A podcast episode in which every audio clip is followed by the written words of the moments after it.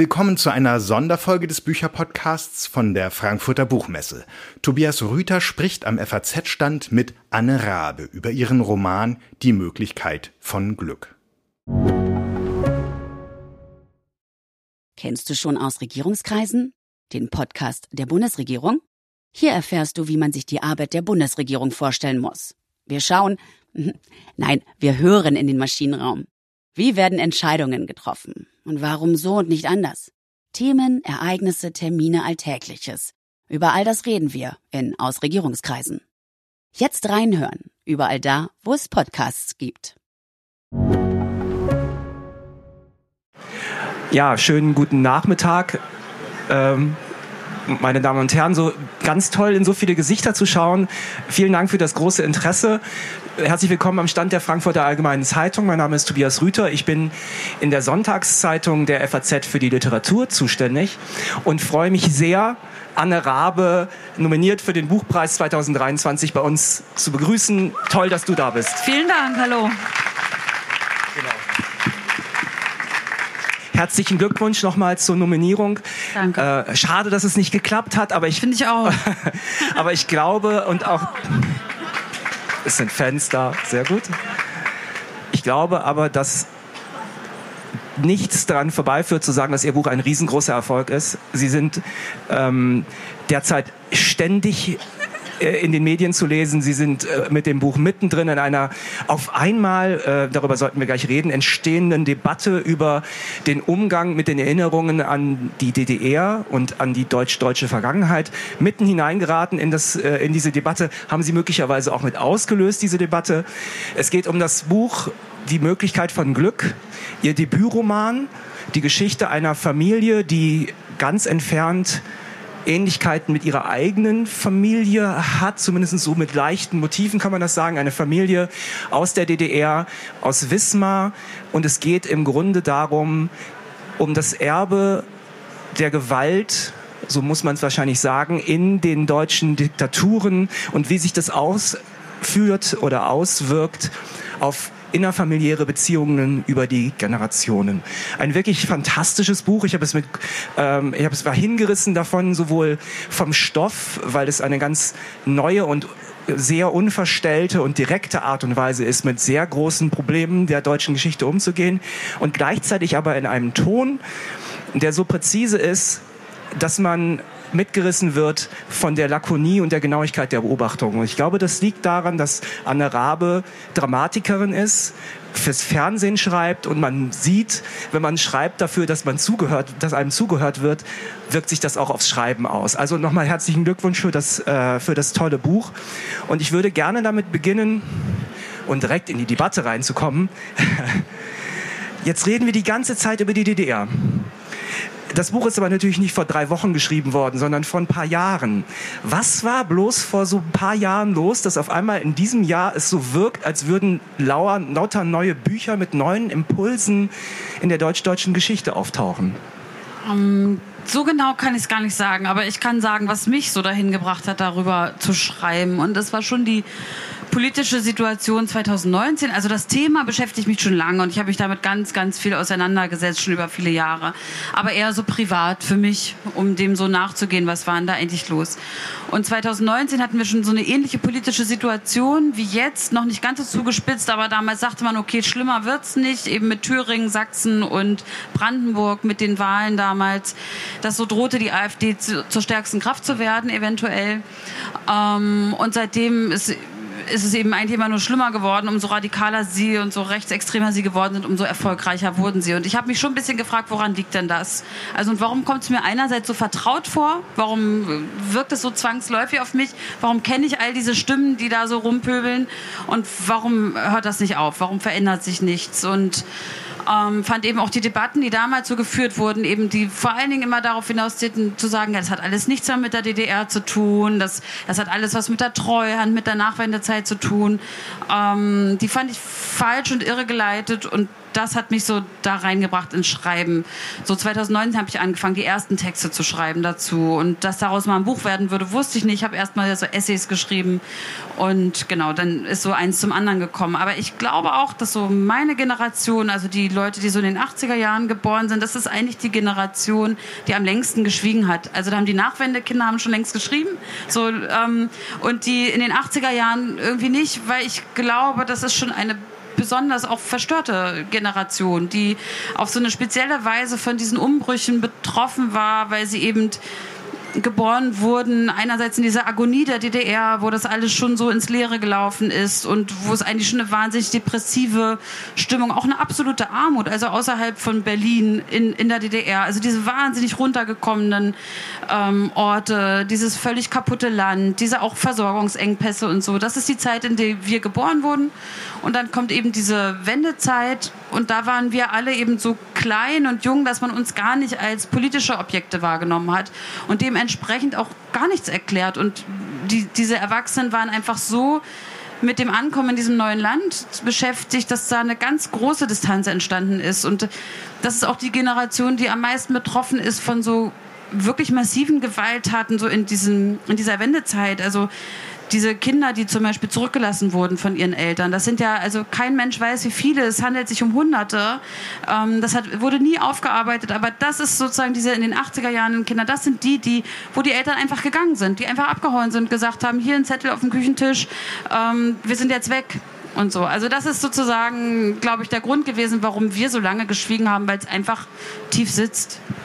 Kindererziehung spielt eine große Rolle in diesem Buch darüber würde ich gerne gleich mit Ihnen sprechen, würde aber gerne noch mal einen Schritt zurückgehen, ähm, weil Sie jetzt gerade gesagt, selber gesagt haben, Sie wollten rausfinden, was das ist. Und ich glaube, die dramaturgische Stärke dieses Buches liegt eben auch an der offenen Frage, die sich dieses, die Stine, die Erzählerin, stellt, rauszufinden, was mit ihrer Familie ist. Und indem sie rausfindet und weiter liest und sich auch auf die Geschichte ihres Großvaters äh, und dessen Leben in der DDR einlässt, bewegen wir uns im Grunde mit der Erzählerin weiter und der Forschungs- oder der Kenntnisstand ist gleichzeitig ähm, mit der Recherche dieser Hauptfigur. War das, also wir haben gerade eben vor dem Gespräch äh, äh, hinter den Kulissen gesprochen darüber, dass wir beide in dem gleichen Archiv mal unter, mit, zu anderen Zeiten gesessen haben und Akten gewälzt haben. Ist das etwas entstanden als formale Entscheidung, dieses Buch so zu äh, strukturieren? War das als Idee sofort klar oder kam das bei Ihrer eigenen Recherche? Ähm, Nee, die Recherche dauert schon sehr viel länger. Also in dem Buch ist es ja so ungefähr so ein Jahr erzählte Zeit. Ähm, aber also die dauert länger. Aber diese, ich habe einfach gedacht, was, was kann ein Buch, was, was muss man eigentlich erklären und voraussetzen? Ich habe sehr lange nach der Erzählform gesucht, diese zwei Erzählstimmen, diese, äh, die Erzählerin, die mit sich selber spricht oder eben die als Ich-Erzählerin spricht. Das war für mich wichtig zu zeigen, das ist keine zuverlässige Erzählerin, die ist sich ganz unsicher. Und dann war natürlich dieser Rechercheweg, den nachzuvollziehen, da habe ich einfach gedacht, das kann ich mir einfach rausnehmen, das braucht gar nicht mehr. So, wir können das einfach machen. Ich erzähle einfach eine Figur, die losgeht und sucht. So, das kann, das ist in der Literatur möglich und bis jetzt ist es, glaube ich, auch so aufgegangen. So. Stine beginnt zu suchen in der Geschichte ihrer Familie. Stine wir erleben eben Stine gleichzeitig dabei, wie sie mit ihrer Mutter bricht. Die Mutter ist, glaube ich, so die große Gegenspielerin der Geschichte. Mutter eine unglaublich manipulative, passiv-aggressive und doch durch und durch, muss man tatsächlich dann so sagen, gewalttätige Frau, ähm, von der sie sich zu lösen versucht, in dem Augenblick, wo sie selber ein eigenes Leben, Kinder, ähm, äh, Kinder bekommt, ein eigenes Leben aufbaut. Aber sie will gemeinsam auch mit ihrem Bruder ähm, herausfinden, was da eigentlich los war. Die Kinder sind beide, Bruder wie Schwester, von der Mutter furchtbar gequält worden. Es gibt schreckliche Szenen ähm, in, mit zu heißem Badewasser und Prügeleien. Ähm, es gibt aber im Hintergrund eben auch die Geschichte der DDR-Jugenderziehung, der ähm, quasi der Gewalttätigkeit, der institutionellen Gewalttätigkeit in einem Staat, der sich aber gleichzeitig immer permanent gratuliert hat dafür, das den Faschismus genau, der Welt. Genau. Ja. Und den Faschismus überwunden zu haben.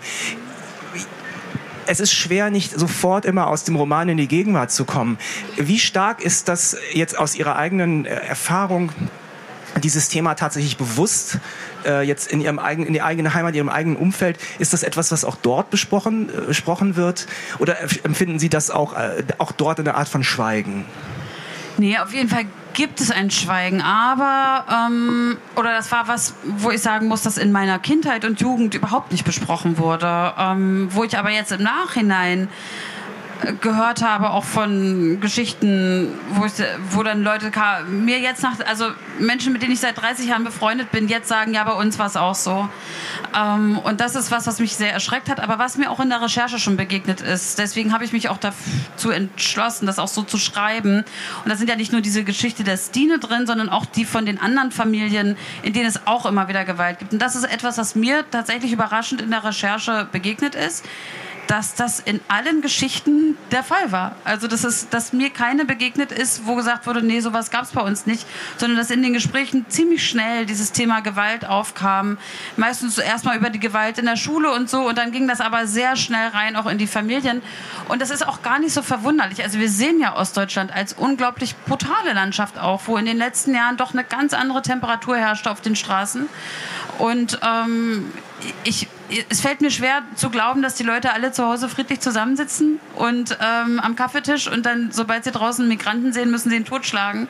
Also ähm, das glaube ich nicht. Ähm, insofern glaube ich, ist dieses Thema ganz, ganz wichtig für den Osten, für Ostdeutschland, auch für die innerostdeutsche Auseinandersetzung es ist, es ist auch eben ein, ein Psychogramm einer Gesellschaft. Das heißt, wir, wir lernen eben auch die Mitschülerinnen und Mitschüler von Stine kennen, schwule Freunde, wie sind die klargekommen in den Baseball-Schlägerzeiten, äh, äh, wie man jetzt mittlerweile dazu sagt. Anpassungs-Wegdruckbewegungen ähm, irgendwie arrangieren, damit versuchen durchzukommen. Und Stine aber sagt sehr früh, sie ist links.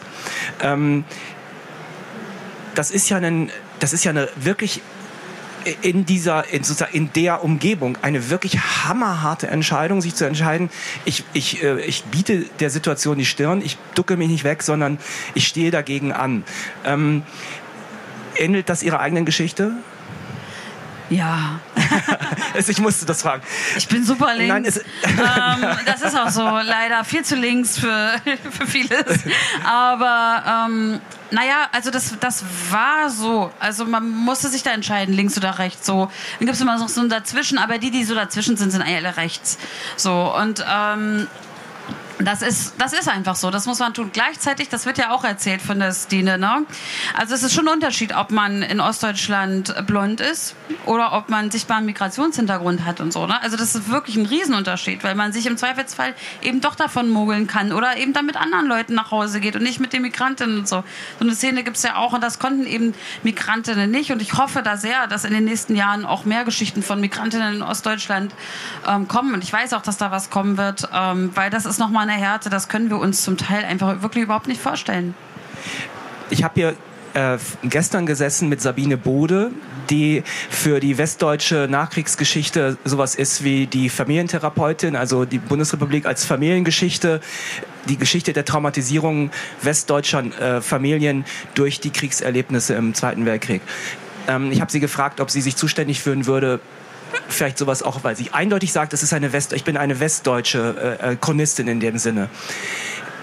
Das wäre ja interessant, weil wir jetzt so oft hören, also auch in den Gesprächen rund um ihr Buch, um das Buch von Charlotte Gneuss, um äh, Oschmanns Buch, wir brauchen ein 68 und das 68, also wir brauchen ein 68 für die DDR. Und in der in der Mythologisierung von 68 ist es das große Familiengespräch, das Tisch durch, durch, durchschnitten, alle reden.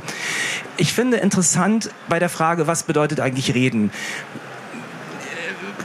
War 1989, um jetzt kurz biografisch zu werden, 16. Bin groß geworden damit, dass wir damals mit dem großen Wort von Reichard Weizsäcker, wir müssen uns jetzt alle gegenseitig unsere Geschichten erzählen. Das ist dann, wenn man die populäre Kultur ankommt, anguckt, immer dann so gewesen, dass man dann so rührige Ost-West-Geschichten hatte. Dann gab es die Phase, die ich ganz interessant fand, Telkamp-Verfilmung von Schwocho, weißen Sie im Fernsehen auf einmal wurde die DDR als Ort eigenständiger Geschichte entdeckt. Und jetzt kommen aber, jetzt kommen Sie daher sozusagen und sagen, nein, wir haben ja noch gar nicht. Rabe. Genau, ja. aber nein, ich will, darauf, ich will jetzt im Ernst darauf. Äh, es ist jetzt eine andere Form. Also wir müssen jetzt nochmal anfangen zu erzählen, weil wir uns offensichtlich nicht die Geschichten erzählt haben, oder zumindest äh, nur in Teilen uns die Geschichten erzählt haben, auf die, die man eigentlich hätte erzählen müssen. Ist das der Augenblick, in dem wir jetzt gerade drinstecken? Ich hoffe. Also ich hoffe, dass wir zu einer vielfältigeren Erzähllandschaft kommen. Also weil das, was Sie ja auch gerade sagen, also ich stehe sehr ungern mit äh, Telkamp in einer Reihe, muss ich sagen. Ähm, aber das ist natürlich, lange wurde die DDR so ein bisschen, eben da gibt es dann Stasi und nicht Stasi und äh, solche Geschichten, Mauerfall, die DDR wird meistens so von ihrem Ende her erzählt.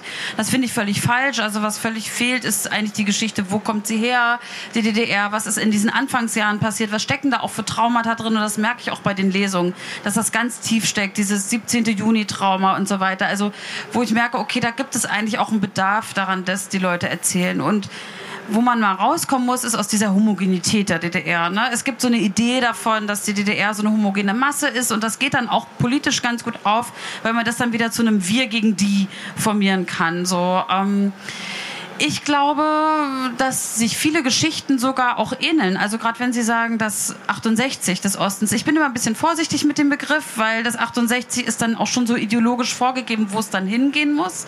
Das fände ich schade. Aber ähm, es gibt über dieses Schweigen, auch über dieses Weitertragen von Gewalt, von Traumata, dieser Kriegsgeschichte. Das ist ja nicht so, dass die DDR, so wird es immer so ein bisschen gehandelt, so wie so ein Ausnahmefall in der Geschichte ist, sondern sie ist eben, kommt genauso aus dem Zweiten Weltkrieg und aus den Grausamkeiten des 20. Jahrhunderts. Und da gibt es ganz viele Anknüpfungspunkte, auch für Westdeutsche. Deswegen würde ich auch sagen, das ist gar nicht unbedingt ein Ostbuch, sondern das ist ein Buch über deutsche Geschichte. Und diese DDR-Geschichte muss rein in den gesamtdeutschen Diskurs, weil die uns eben auch bis heute prägt. Also das war, ich wollte, bitte, ja.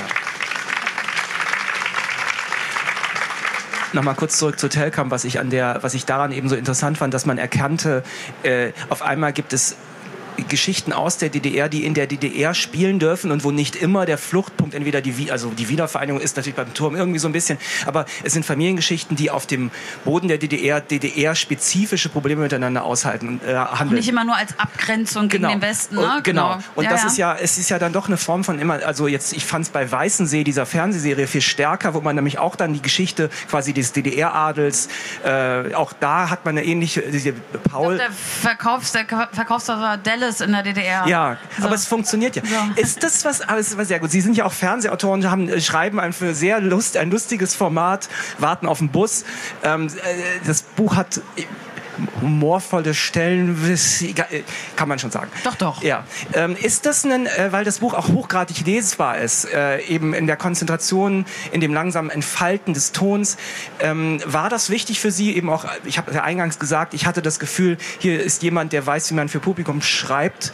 Ist das etwas, wo Sie auch wollten, dass das eine hochgradige Zugänglichkeit hat? Ähm, also ich möchte schon, dass die Texte lesbar sind und ähm, das und das natürlich auch klar, dass es auch Spannung gibt und dass man ähm, dass man natürlich, wenn man unter Spannung schreibt oder dass man weiterlesen möchte, das ja auch etwas auslöst in einem beim Lesen. Ich weiß, das kennt ja jeder von uns beim Lesen. Wenn man spannend ist, dann hat man auch ein anderes, ist man sensibler und offener in den Assoziationsketten und so. Ich würde sagen, es ist gar nicht so gängig erzählt. Ähm, aber trotzdem, klar sind mir diese Spannungsbögen und ja. so schon gelernt ist gelernt. Also ein bisschen, ja, ähm, finde ich es auch okay, ja, ja wenn man, ja. wenn man äh, auch Bögen erzählt und so weiter, ja.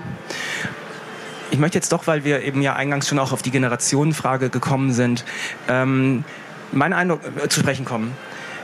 Mein Eindruck ist, jetzt in der Debatte um, äh, um diese neuen, die verschiedenen, ganz unterschiedlichen Bücher, die äh, entstanden sind.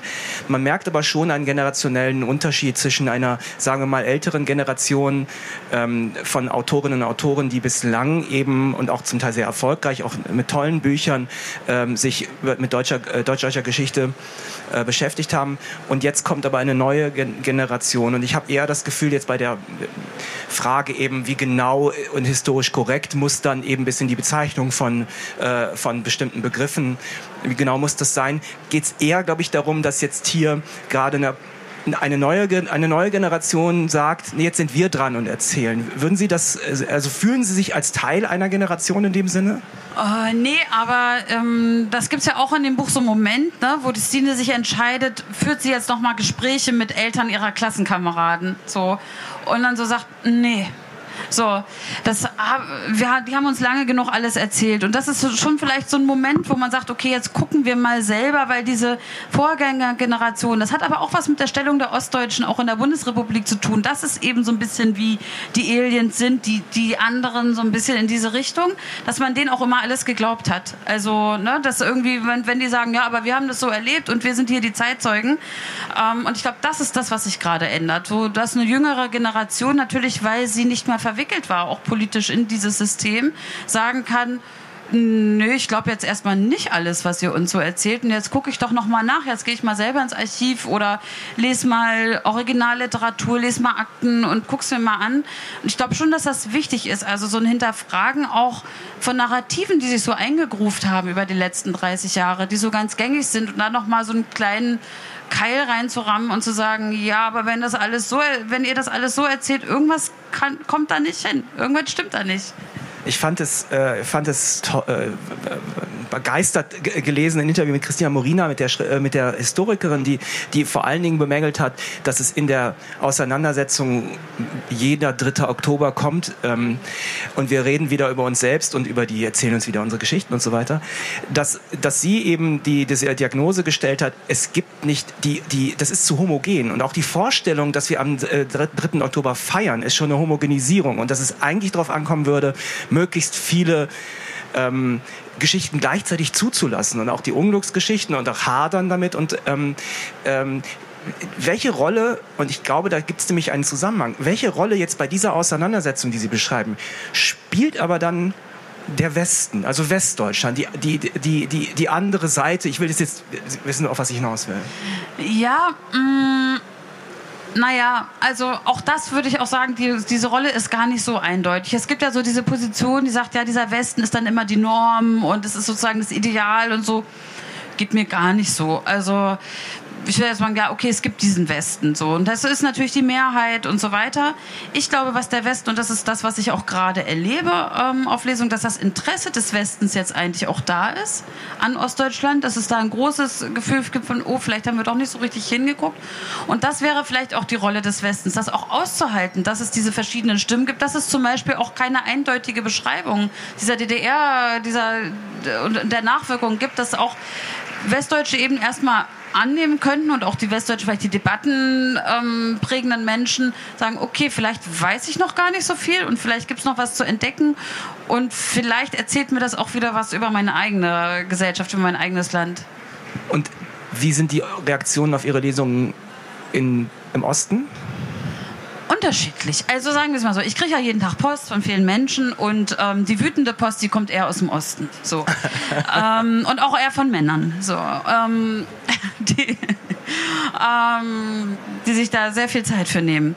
Und dann gerne mal so abschließend, neulich hätte ich in der Mail, die schloss dann ab, so nach gefühlten zehn Seiten mit, vielleicht schreibe ich ihn demnächst nochmal ausführlicher.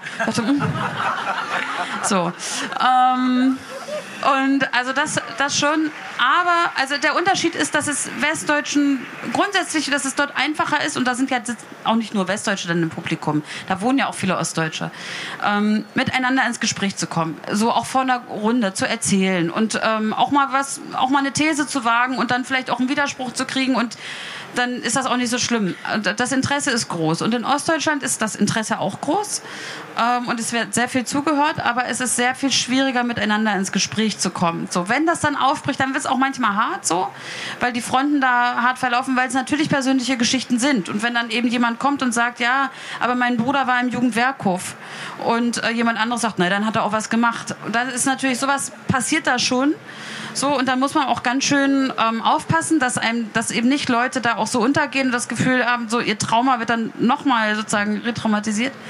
Ich merke, da sind eben ganz, es gibt ein Bedürfnis zu sprechen und es fällt den Menschen manchmal noch schwer, das zu machen, aber wenn sie es machen, dann bricht da auch was auf und dann kommt da sowas in Gang. Es ist in Ost wie West immer voll bei meinen Lesungen und es sind auch relativ, ist auch relativ gleich verteilt. So. Also, das freut mich auch. Ich wünsche Ihnen noch sehr, sehr viele Zuschriften, äh, zehn Seiten plus und Auseinandersetzungen. Ja, aber die netten, es gibt auch die ganz nette. Zuschriften, genau. Man darf mir auch schreiben, wenn man mein Buch mag. So. ich mag dieses Buch sehr. Ich habe das Gefühl, im Publikum sind hier auch viele, die es mögen. Anne Rabe, ich gratuliere Ihnen nochmal sehr, sehr zu, zu diesem großartigen Buch, zu Ihrem Mut und Ihrem ganzen Performance. Herzlichen Glückwunsch. Vielen Dank, dass Sie da waren.